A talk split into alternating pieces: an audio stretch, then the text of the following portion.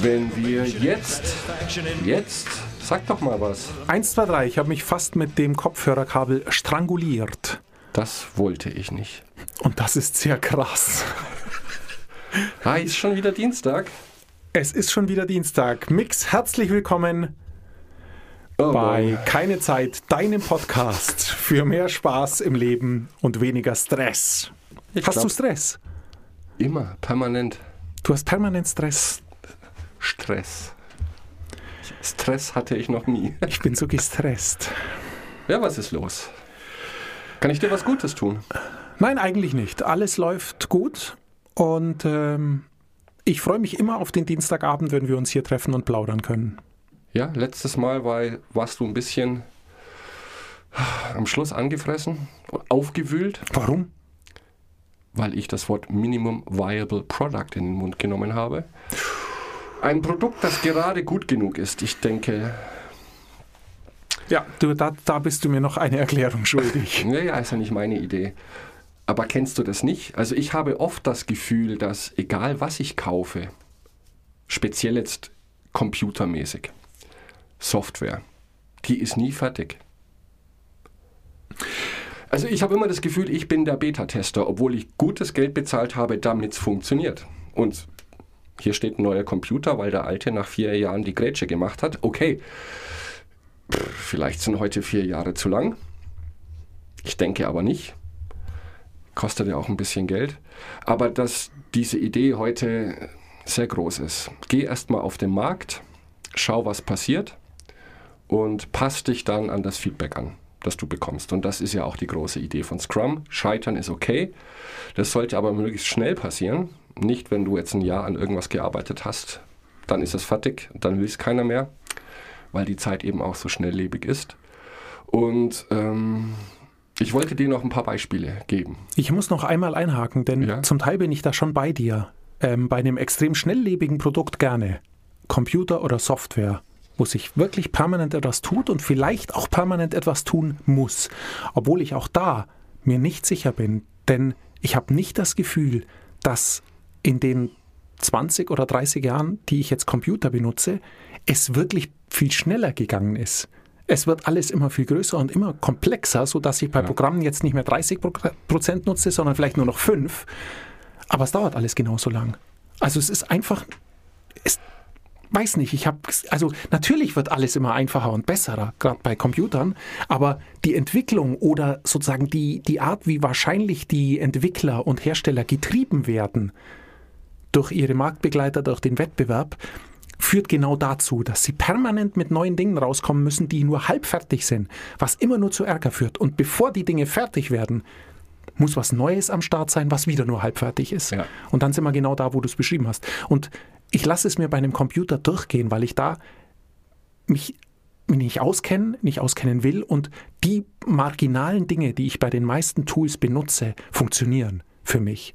Aber es gibt eben viele Dinge, da würde ich es nicht durchgehen lassen. Zum Beispiel bei Gebrauchsgegenständen, bei einem Fahrrad, bei einem Auto, bei Klamotten, da will ich nicht gerade gut genug. Denn das ist genau der falsche Weg. Was übrigens Ja. eine super Überleitung zu meinem Buch heute wäre. Aber natürlich, wir machen dein Thema erst noch, denn ich bin auf deine Argumente gespannt. Ich habe keine Argumente, denn ich habe dazu auch keine Meinung. Ähm, ich stelle nur fest, dass das tatsächlich die Realität sein könnte und was für mich schon Sinn ergibt. Gebrauchsgegenstände, Fahrrad. Ich kann ja, äh, die Idee ist ja nicht, ein Produkt auf den Markt zu bringen, das unfertig ist, sondern der Vorschlag ist ja von Scrum, bei spätestens 20% komplett auf den Markt gehen. Das heißt, du bekommst dann vielleicht ein Fahrrad, das hat natürlich zwei Reifen, einen Rahmen, einen Lenker, aber vielleicht noch nicht die Gangschaltung, die es bei der nächsten Veröffentlichung haben wird. Vielleicht noch nicht die Bonus-Features, die zusätzlich noch kommen könnten. Das ist die Idee von Scrum. Du sammelst alles, was potenziell möglich ist. Du erfindest ein Traumfahrrad. Das schreibst du auf. Und dann überlegst du, ab welchem Punkt kann ich es als Fahrrad verkaufen? Wie sich das dann später weiterentwickelt, ist egal. Das liegt an dem Feedback. Wenn es sich gut verkauft, bringst du eine Version 2.0 auf den Markt. mit besseren Features.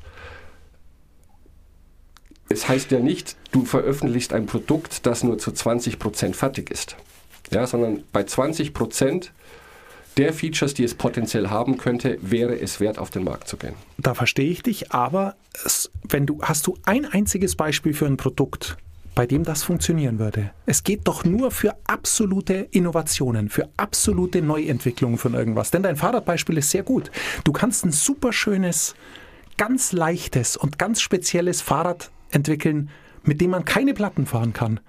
Wenn es keine Gangschaltung hat, kaufst dir keiner ab. Ganz einfach. Wer Dann weiß. ist dein Projekt vorbei. Weißt du, wie ich meine? Also es geht ja wirklich nur, wenn du was absolut Neues, was es noch nie gab, dann geht's klar. Aber sonst funktioniert diese, also funktioniert dieser Teil von Scrum nach meinem Empfinden nicht. Denn dazu ist der Markt zugesättigt. Also wenn du jetzt ein, ein Verdrängerprodukt auf den Markt bringst, bleib mal beim Fahrrad Ja, dann kannst du nicht mit 20% kommen. Dann musst du mit 100% kommen und wirklich abliefern. Weil sonst fegen dich die, deine Marktbegleiter weg. ich glaube, das ist ja auch eine Frage des Marketings. Also, es gibt mittlerweile sehr, sehr teure, schicke Räder, die haben definitiv keine Gangschaltung. Die sehen einfach gut aus und haben ein wahnsinnig cleveres Marketingkonzept dahinter. Und wenn dieses Produkt dann noch doppelt so teuer ist wie, in Anführungszeichen, bessere Fahrräder, schwöre ich dir, kauft das jemand. Verdammt, mich, der Punkt geht an dich. Die gibt's wirklich. Die Ja? gibt's wirklich. Der Punkt geht an dich. Essentialism. Na, ich weiß jetzt nicht, ob das was mit Minimum Viable Product zu tun hat. Ah, die Sendung fängt schon schwierig an. Weißt was? Der wir, Autor. wir brechen ab und fangen nochmal an. Servus Chris, Mix, grüß schon dich. wieder Dienstag. Was hast du dabei? Nein, ich will noch zwei große Marken nennen, die angeblich, ich kann es ja nicht überprüfen, mit ihrem Minimum Viable Product zu Weltruhm gelangt sind. Dropbox. Die hatten nämlich gar nichts. Die hatten nur ein Video von einer Vision. Was würden Sie sich wünschen, dass man mit Dateien machen kann? Es war noch nichts programmiert, gar nichts. Und sie haben damit Werbung gemacht, bald erhältlich. Und haben dann geguckt, was kommt da für ein Feedback, gibt es einen Markt da draußen dafür. Und als sie gesehen haben, das könnte tatsächlich funktionieren, Dateien in einer Wolke abspeichern, überall gleichzeitig erhältlich, haben sie angefangen zu produzieren. Äh, auch Jeff Bezos hat so angefangen in seiner Garage. Amazon war ja zunächst nur ein Buchhandel. Und als das Internet aufkam, das finde ich eine sehr spannende Geschichte, hat sich Jeff Bezos hingesetzt und hat sich überlegt, Internet, das ist neu, ich kann die ganze Welt erreichen. Was könnte ich verkaufen übers Internet? Und das Erste, was auf seiner Liste stand, von, glaube ich, bis zu zehn anderen Dingen, waren Bücher. Dann hat er sich eine Homepage gebastelt und hat Amazon als Buchhandel äh, verkauft. Aber er hatte nichts. Er hatte keine Infrastruktur. Hinter dem Warenkorb war nichts. Und hat gewartet, ob Leute Bücher bestellen. Und als die ersten kamen und Bücher bestellt haben, ist er in den lokalen Buchladen, hat dieses Buch gekauft und hat es dann verschickt. Er hat also drauf bezahlt. Aber als er gesehen hat, dass er tausendmal zum Buchladen laufen musste, um ein Buch zu verkaufen, hat er angefangen, seine Marke aufzubauen. Das war ein wirklich Minimum Viable Product. Gar nichts. Okay, Ob das jetzt genau da reinspielt, wage ich auch zu bezweifeln. was ist die Quintessenz für uns? Dass wir mutiger sein müssen, dass wir schneller, oder dass wir uns damit abfinden müssen, halbfertige Dinge zu veröffentlichen, obwohl es Spott, Ärger, was auch immer geben kann. Also was können wir uns mitnehmen draus? Ich für mich nehme genau das mit. Ähm, wir haben oft drüber gesprochen. Ich bin von meinem Naturell her eher einer, der zu viel überlegt, zu viel rumfummelt an den Dingen, um sie so hinzubekommen, wie er sie haben möchte. Aber das ist zu egozentrisch. Da suche ich nach Dingen, die mich glücklich machen würde als Kunde. Und vielleicht ist das auch gar nicht schlecht. Aber anstatt zu viel Zeit da reinzustecken, mach erst mal und dann siehst du schon, was kommt. Denn zu scheitern ist ja vollkommen okay. Und du möchtest ja auch dann scheitern, wenn überhaupt, wenn dich noch niemand kennt. Und wenn du etwas auf den Markt bringst, das völlig neu ist, du bist unbekannt äh, und das ist nicht gut und du bekommst negatives Feedback, ist das egal, weil niemand wird es mitbekommen. Aber dieses negative Feedback kannst du nehmen, zu sagen, okay, ich schreibe jetzt vielleicht dieses Kapitel ganz anders oder ich ziele in eine ganz andere Richtung und veröffentliche es dann wieder. Dann sehen es vielleicht mehr Leute, aber es ist immer noch nicht schlimm. Also wenn 2000 Leute irgendwas kaufen von dir, das ist ja nichts im Vergleich zur Weltbevölkerung. Mhm. Und du scheiterst langsam vorwärts. Ja, da muss man aber schon sehr diszipliniert und tapfer sein. Also mir gefällt wie so oft der Kompromiss besser. Stell dir vor, du hast, ähm, wir nehmen deine Software-Tutorials, an denen du viele Jahre gearbeitet hast. Und sagen wir mal, sie waren nach fünf Jahren jetzt nahezu perfekt, was sie jetzt sind. Dann waren sie nach dreieinhalb Jahren 20 Prozent, nehme ich mal an, weil es eine sehr hohe Fassung war.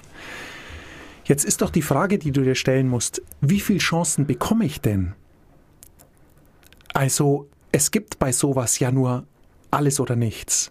Du kannst den Softwarehersteller kontaktieren, du kannst äh, versuchen, die Sachen in irgendwelchen Shops unterzubringen. Und wenn das Feedback dann nur negativ ist, dann ist die Frage, ob wenn du ein Jahr später nochmal zu denen gehst und sagst, Leute, ich habe es jetzt überarbeitet, ob die dann nicht sagen, Junge, du hattest deine Chance. Ja. Wenn du an einem Buch schreibst und denkst dir, ah, ganz zufrieden bin ich noch nicht, aber mein Gott, es ist das Beste, was ich mit geringem Aufwand bekomme, vielleicht kriegst du die zweite Chance nicht. Und vielleicht ist es dann, wenn du ein Buch dauert lange, da schreibst du ein, zwei Jahre dran, ist es nicht schade, diese viele Energie dann so verpuffen zu lassen. Also man muss doch viel eher nach einem Kompromiss suchen aus oder andersrum denken. Wann habe ich einen Punkt erreicht, dass es so gut ist, dass jede Energie, die ich jetzt noch reinstecke, es nicht mehr verhältnismäßig besser war zu dem Einsatz? Und ich finde, erst dann ist der richtige Moment, um was zu veröffentlichen. Wenn du dann scheiterst, dann weißt du wenigstens, okay, das war nichts. Ich brauche da nicht mehr rumjustieren, sondern das war einfach nichts. Ich ja. muss neu anfangen. Und irgendwie ist mir das sympathischer.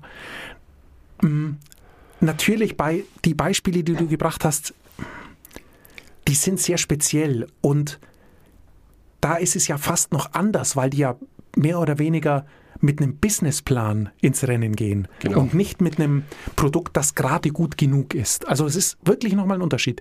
Die Dropbox-Idee ist natürlich genial, ähm, aber es hat nicht so, also ich verstehe es nicht so, wie du es gesagt hast, weil eben genau diese Fahrradsache nochmal, du hast recht mit der Gangschaltung, aber die Fahrräder, von denen du sprichst, die es ja gibt und die 3000 Euro kosten, die sind perfekt und die werden nicht noch jetzt in, die sind nicht 20 Prozent, die sind 95, ja. 98 Prozent, wenn die auf den Markt kommen. Also ich sehe es ganz schwierig. Ich sehe es extrem schwierig, auch wenn es sympathisch klingt. Mach erst mal, hau raus und wart dein Feedback ab. Aber vielleicht vertust du dir einfach eine gute Chance und verhaust es schon an einem Punkt, oder legst dir schon Steine in den Weg an einen Punkt, wo es noch gar nicht Not täte? Ich weiß es nicht. Die Gefahr besteht und deswegen sagte ich auch, ich habe dazu keine Meinung. Das ist jetzt für mich einfach nur eine Idee, der ich schon ein bisschen aufgeschlossen bin. Ähm, es ist eine Frage der Definition. Natürlich, Dropbox ist ein gutes Beispiel, weil die hatten nur ein Video und haben geguckt, wie reagieren Menschen auf ein Video. Andererseits könnte man sagen, Amazon wäre heute nicht das, was es ist, Egal, ob man das für gut oder schlecht hält. Es ist jedenfalls groß. Wenn Jeff Bezos so lange gewartet hätte, in den Anfangstagen, bis er all diese Funktionen, die Ideen, ähm, eigenen Fernsehsender gehabt hätte, das wäre nie auf den Markt gekommen. Und dann vielleicht viel zu spät, weil andere es schon gemacht hätten. Aber Vielleicht. Vielleicht, aber es trifft es auch wieder nicht ganz. Denn wenn du dir jetzt Alphabet anschaust, ähm, natürlich kannst du nicht so eine Firma wie Alphabet gründen. So eine Firma kann nur so werden. Die haben mit einer Suchmaschine angefangen, Google. Ja. Und die haben sie einfach sehr gut gemacht. Und die wurde dann so gut, dass die so viel Geld hatten und so viel Macht und so viele Leute, dass sie anfangen konnten zu wachsen, was sie dann getan haben. Natürlich ist es völlig unmöglich, Alphabet oder Amazon so zu gründen, wie es jetzt ist. Aber es ist auch völlig unmöglich, solche Firmen aufzubauen, wenn du nicht ein wirklich gutes Produkt zum Einstieg hast. Auch wieder. Und das hatten sie beide. Also, und dann natürlich noch Mut und Innovationsgeist und da kommt ja. vieles zusammen, weil es wollen natürlich viele sein wie Amazon oder Google und nur wenig sind es, nämlich genau zwei. Aber ähm, ich bin nach wie vor der Überzeugung, dass es besser ist, ähm, den Text einmal zu oft zu lesen, bevor man ihn veröffentlicht, als zu sagen, hey, ich schreibe den jetzt runter und schicke ihn raus, 20 Prozent habe ich locker. Also irgendwie, also und das Ja. übertragen auf nahezu alles. Ich bin, für mich ist es kein Hack, muss ich sagen. Für mich ist es davon, da lasse ich mich auch nicht abbringen davon. Also weil es mir, es überzeugt mich zu wenig. Auch wenn es charmant ist. Die Idee ist charmant, überhaupt keine Frage. Also es ist gut, sich die nichts zu lange zurückzuhalten oder gar Angst davor zu haben, wie könnte mein Feedback sein. Ich will diese Angst vor negativem Feedback aber so weit minimieren, wie es irgendwie geht, indem ich sage, weißt was, was ich jetzt veröffentliche, herausbringe, verkaufe, was auch immer, das ist richtig gut. Dahinter kann ich stehen. Und wenn es mir jetzt um die Ohren fliegt, dann bin ich der Einzige, der es gut findet. Pech. Aber was rausbringen und zu sagen, oh mein, oh mein Gott, was passiert jetzt, was passiert jetzt, würde, mich, würde ich mich nicht wohlfühlen dabei. Ich nehme es auch als Idee, als eine Idee, die einige Dinge für mich auch erklärt, warum manches tatsächlich nicht so funktioniert wie angepriesen. Es ergibt in gewisser Weise, glaube ich, äh, unternehmerischen Sinn, bis zu einem gewissen Grad. Ähm, ja, aber wir sind halt nicht Amazon. Ja. Aber wir wollen es vielleicht auch gar nicht sein. Nee, wir, also ich will nicht Amazon sein, gibt es ja schon. Und Ach, ja, stimmt, deswegen ist ein gutes Argument. ja, nur deswegen nicht.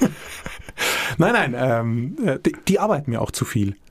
Ja. Ich glaube, es macht keinen Spaß, Jeff Die- Bezos zu sein. die macht überhaupt keinen Spaß.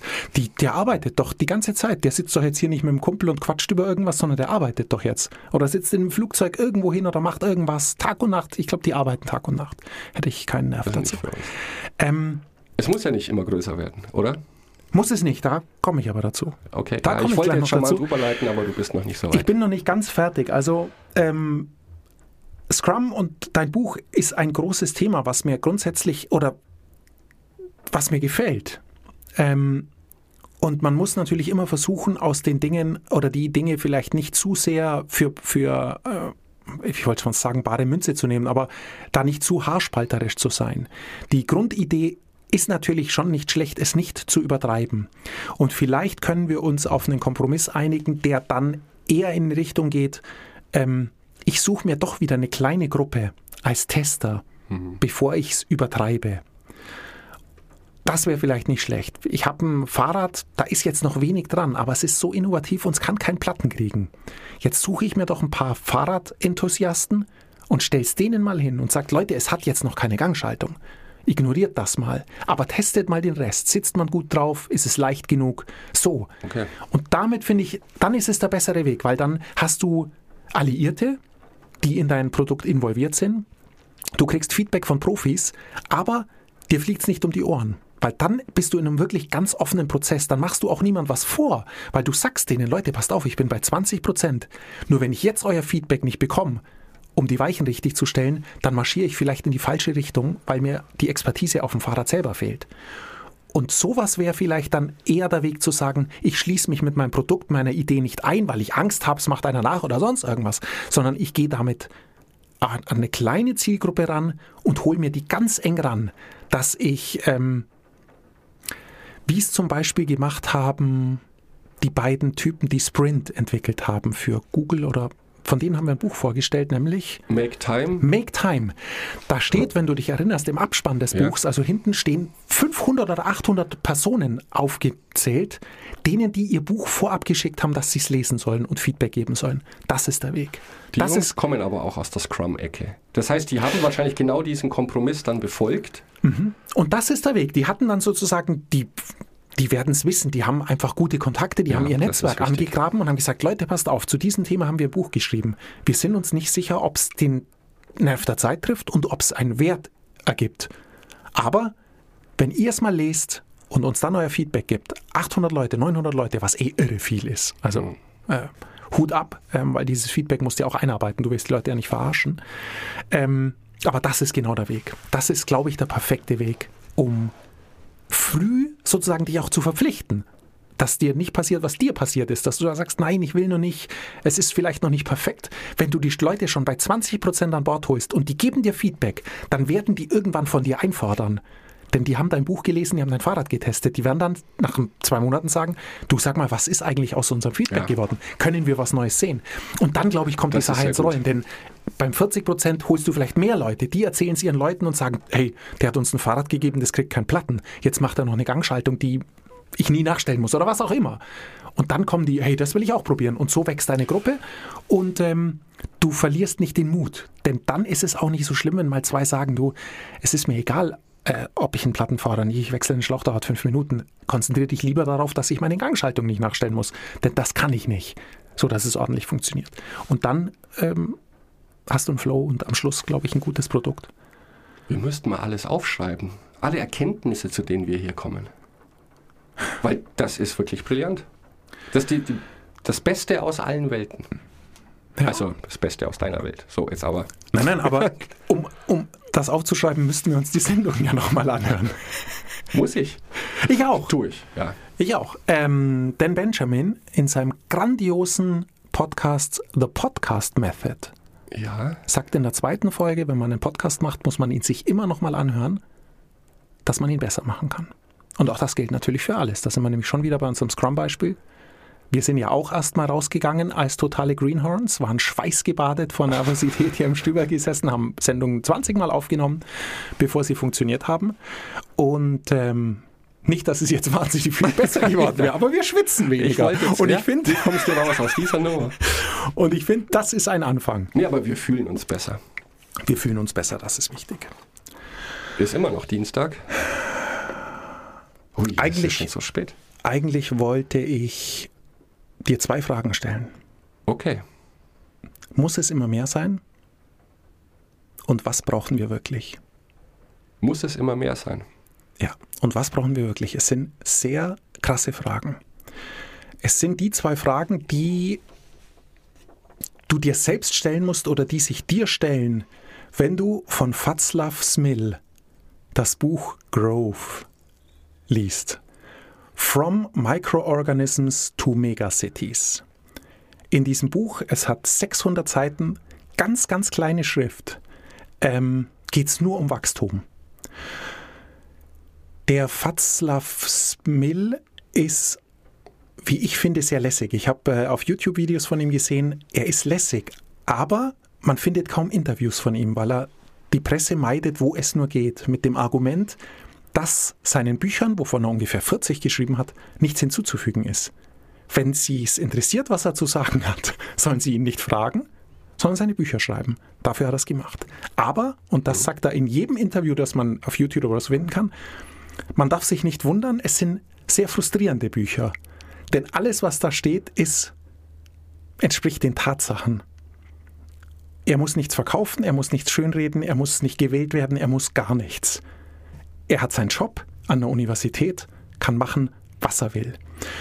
Ähm, Václav Smil ist 1943 in Tschechien geboren, hat in Prag studiert, hat, ist ähm, in die USA emigriert, dort hat er promoviert und hat dann ähm, im Alter von 29 oder 30 Jahren an einer Uni angefangen zu unterrichten und zu lehren und das hat er sein ganzes Leben lang getan und zwar zu Themen Energie, Bevölkerungswachstum und wirtschaftlicher Entwicklung. Und es ist tatsächlich immer über seine gesamte Laufbahn, er hat eben 39 oder 40 Bücher geschrieben und ähm, es geht ihm immer darum, schon immer, ähm, wie leben wir jetzt und in Zukunft. Und ähm, er bricht es runter auf ganz wenige Themen, nämlich eigentlich nur unseren Energieverbrauch und Wachstum.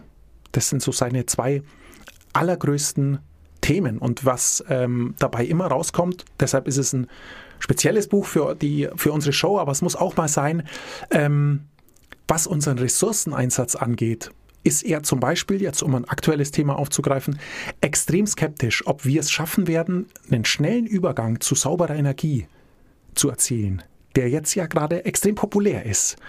Und er sagt voraus, dass es deutlich länger dauern wird, als wir uns wünschen und als wir es uns vorstellen können.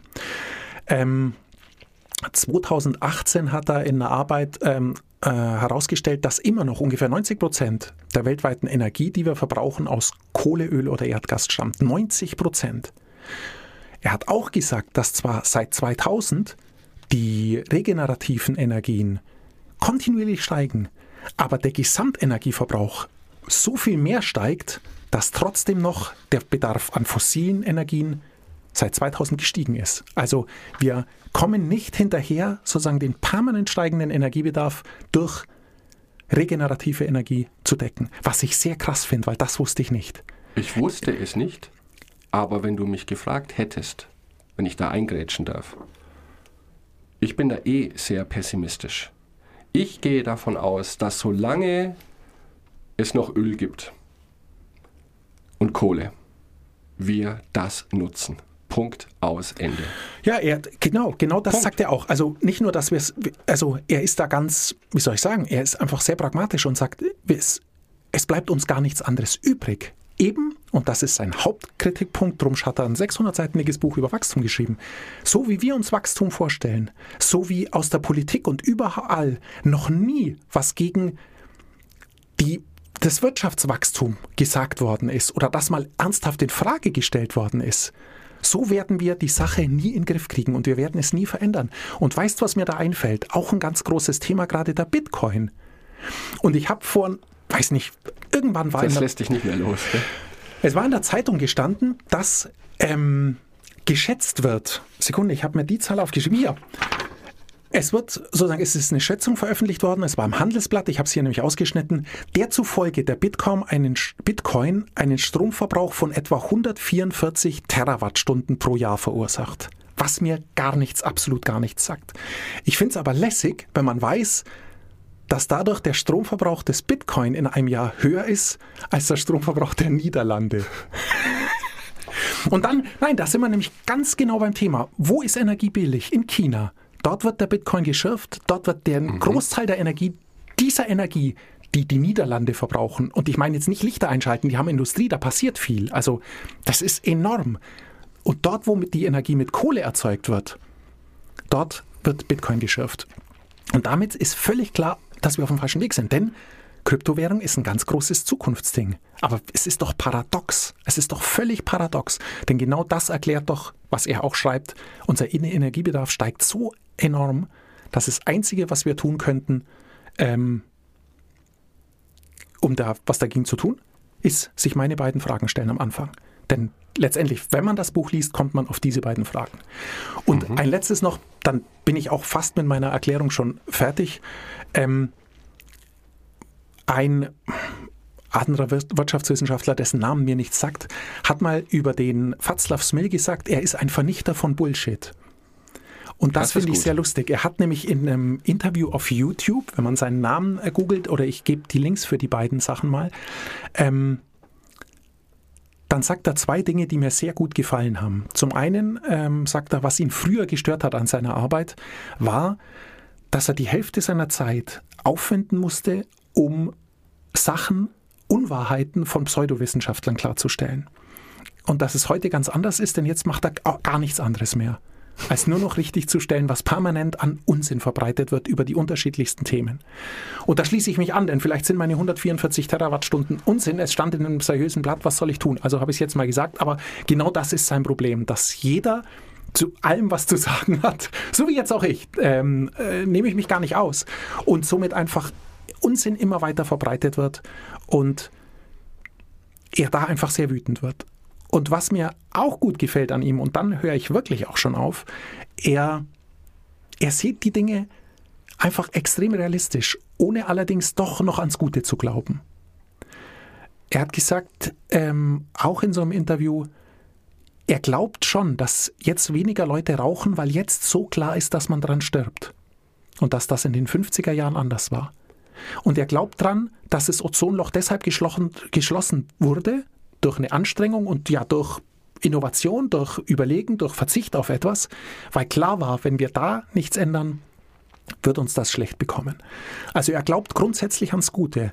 Er macht aber auch klar, dass wir uns zu oft in Aktionismus und in Dinge verlieren, die nichts bringen. Er sagt, 80 Prozent aller Elektroautos, die fahren, sind ja Kohle- und Gasautos. Denn so, da wird der Strom erzeugt für mhm. sie. Ähm, er sagt, er findet es gut und richtig, wenn darüber nachgedacht wird, ob wir es mal schaffen könnten, Containerschiffe CO2-neutral zu machen. Er glaubt nur nicht, dass es geht, weil die müssten dann ihr ganzes Ding voll Batterien laden, um fahren zu können. Warum dämmen wir nicht unsere Häuser und sparen damit ein hundertfaches des Energieverbrauchs, den alle Schiffe dieser Welt auf den Weltmeeren verursachen? Also er hat da so einen unglaublich pragmatischen und realistischen Ansatz, denn ein Haus zu dämmen funktioniert sofort. Ich kann sofort etwas unternehmen. Ähm, ihn nerven so Dinge, da lässt er sich auch wahnsinnig lang drüber auf. Äh, unser Klimaziel äh, der Klimaerwärmung von 1,5 oder 2 Prozent, die beiden ähm, Zahlen sind ja gerade so im Spiel. Und das versteht er nicht, weil er sagt, dass wir damit nicht weiterkommen. Es gibt Regionen, da sind 5 Grad egal, aber andere Regionen, da ist ein halbes Grad entscheidend. Wir müssen einfach nicht sagen, in 30 Jahren muss sich alles ändern, sondern wir müssen jetzt ganz kleine Schritte sofort ändern. Dann fragt ihn der Interviewer, ob er denn nicht an die Klimaerwärmung denkt. Und er lacht dann eine Weile und sagt, äh, ob er nicht an die Klimaerwärmung glaubt. Und dann lacht er und sagt, das ist eine absurde Frage. Es, es gibt keinen ernstzunehmenden Wissenschaftler mehr, der die Klimaerwärmung nicht kennt und weiß und bestätigt. Es ist ungefähr so, als würde man ihn fragen, ob er an Regen glaubt. Ähm, aber er ist einfach nicht dafür, ähm, sozusagen die, na, die Sache in der Form aus der Hand zu geben, indem man zum Beispiel sagt, ich wähle ab jetzt eine Partei, die sich darum kümmert, dass das Klima geschützt wird. Denn die Frage, ob das funktioniert, ist schwierig und man gibt es aus der Hand, weil es ganz kleine Dinge gibt, mit denen wir ähm, was bewegen können. Und ich will jetzt keine Ökosendung machen, absolut nicht. Aber natürlich äh, spielt da vieles mit rein. Und letztendlich, worum es mir geht, ich möchte gern bei Produktivitätshacks bleiben. Und ich will gern mh, mm, bei unserem Ding bleiben, Ziele smarter, leichter und mit mehr Spaß erreichen. Ja. Im Hinterkopf kommt aber doch immer mit, naja, gern will ich auch ein bisschen mehr erreichen. Hier noch eine Schippe ja. drauflegen, da noch was drauflegen. Ähm, da könnte noch was gehen, dieses Projekt interessiert mich, jetzt habe ich noch was Größeres und noch größer und noch größer. Und es ist schade, wir sind jetzt schon am Ende der Sendung, aber es ist vielleicht auch gar nicht schlecht, weil dann würde ich empfehlen, wir beide nehmen jetzt mal diese Fragen mit.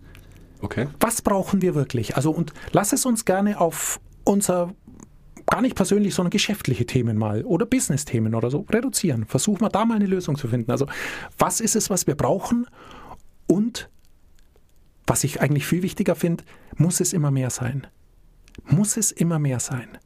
Ich nehme mich da nicht aus. Also ähm, in meinem Laden ist völlig klar, dass wir Wachstumsziele haben. Und soll ich da was sagen, warum eigentlich? Warum können wir nicht? Es läuft ja. Ist es wirklich, könnten wir am Markt nicht mehr bestehen, wenn wir jetzt mal sagen, weißt was, die nächsten zehn Jahre wachsen wir nicht, sondern was unser nächstes ist Ziel ist, ist, wie können wir irgendwas zurückgeben. Wir konsolidieren so, wie wir sind und versuchen in anderen Dingen besser zu werden. Weniger Müll produzieren, weniger Wasser verschwenden, was auch immer und konzentrieren uns mal darauf und schauen dann nach zwei, drei Jahren, ob es nicht vielleicht auch so funktioniert. Ähm, weil da könnte vielleicht, jetzt ist es doch eine Ökosendung. Also du willst mir jetzt sagen, dass das Leben mehr ist, das Leben ist mehr als, als Pommes und Disco? Ich ähm, glaub's nicht. Ähm, ich, ich, ich, bin da voll bei Ja, ja, ja, ja. Nein, ich bin da voll bei dir. Aber da, da, da gibt es noch viel, viel. Ich bin jetzt ganz aufgeregt. Kann ich heute Nacht gar nicht schlafen. Viel, viel größere Fragen, nämlich, auch wenn wir das individuell beantworten können, und wir werden das nächsten Dienstag, bis zum gewissen Grad, denke ich mal, nützt das niemandem, wenn die anderen 6,9 Milliarden Menschen drauf pfeifen. Nein, das ist falsch. Genau das ist falsch. Genau das ist richtig. Nein, absolut nicht. Denn ähm, das ganze Leben ist nur Gefühlen und Einbildung. Also es geht nur darum, wie fühlst du dich und wie denkst du, dass du dich fühlst. Ja. Das sind die zwei Themen. Und jetzt wird es eine ganz, die Sendung driftet total ab. Aber es geht einfach darum, sich gut zu fühlen und das Richtige zu tun am Schluss. Ja. Da gibt es sicher ein paar super Schurken, die das anders sehen. Aber die meisten Leute wollen nachts ruhig schlafen und ähm, wollen für ihre Kinder, für ihre Haustiere, für irgendjemand eine Welt, auf der man gut leben kann. dass meine Kinder sicher im Auto sind und deswegen brauche ich den größten Suff, weil die extrem sicher sind. Und deswegen werde ich nie einen gebrauchten Fiat Panda fahren, weil ich das Beste für meine Kinder will. Wir machen nächstes Mal weiter. Nix, schönen Ich kann Abend. jetzt nicht es ist eine Ökosendung geworden, ich fasse es nicht. Ach, du mit deinen Büchern. Diese Bücher. Schafft. Es war Ja, so schwierig zu lesen, nix. Es ist war dieses Buch. Also, wenn du, Ich sehe hier nur Zahlen. es ist so, wenn du normalerweise, wenn man einen Roman liest, braucht man doch so ein, eineinhalb Minuten pro Seite. Und da Keine ist es Ahnung. wirklich so, ich glaube, ich habe da zehn Seiten in einer Stunde geschafft, wenn überhaupt. Und Es damit ist hast Wahnsinn, du dich geoutet.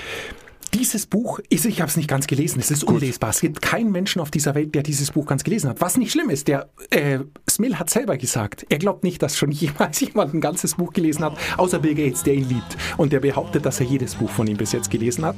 Und auf die Bücher wartet, Zitat, wie, auf, wie andere auf einen neuen Star Wars-Film. Bill Gates ist ein großer Fan von ihm. Ähm, da gibt es auch einen kurzen Clip von den beiden auf YouTube. Können wir ja vielleicht in die Show Notes Bill und Watzlaw. Bill und Fatzlaff. Fatzlaff Schmill oder Smill? Das konnte ich nicht herausfinden. Denn die einen nennen ihn so, die anderen so. Wie auch immer. Dann bis nächste Woche. Vielleicht findest du es raus. Bis dann, Max. Oh, ich hätte schon längst aufhören sollen, gell? Ah, je.